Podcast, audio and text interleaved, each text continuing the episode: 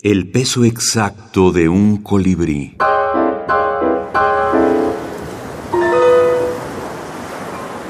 Nuevas voces en la minificción.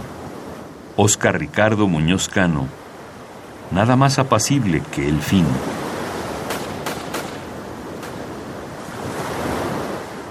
Ocho. Domingo tercero. Te quiero, Valeria. En verdad, te quiero. Me susurra sonriente mientras estamos abrazados en la cama luego de hacer el amor. Porque hicimos el amor.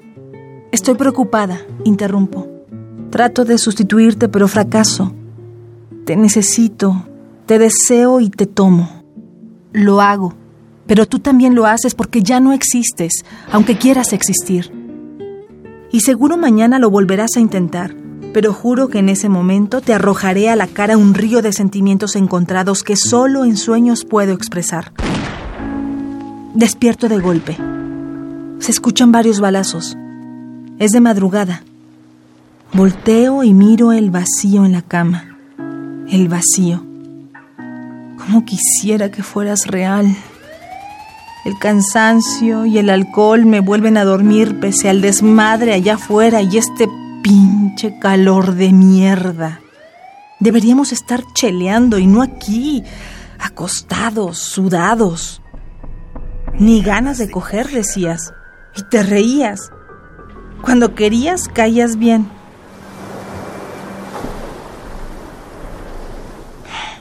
Me duermo. Esto que siento no termina, ni caduca. Me duermo. Acapulco no duerme. Personajes no duermen. Te obligaré a encontrar los cabos de los hilos que rompiste entre tus textos, Ricardo. Se escuchan más balazos en la calle. No me importa. Me duermo.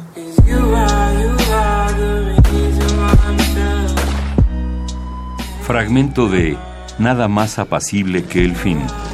Oscar Ricardo Muñoz Cano, Premio Nacional de Cuento Hermilo Abreu Gómez, México Ficticia 2013. Las revoluciones tecnológicas con los nuevos medios digitales están ahí, al igual que una nueva raza de lectores que apuesta por la fugacidad y, la condensación. Y nos guste o no, la literatura debe adaptarse y sobrevivir como lo ha hecho siempre, cosa de hacer memoria. ¿Será bueno? ¿Será malo? No sé, pero se hace camino al andar, por lo que así como habrá una gran cantidad de intentos fallidos, habrá grandes textos cortos que convivirán con los largos.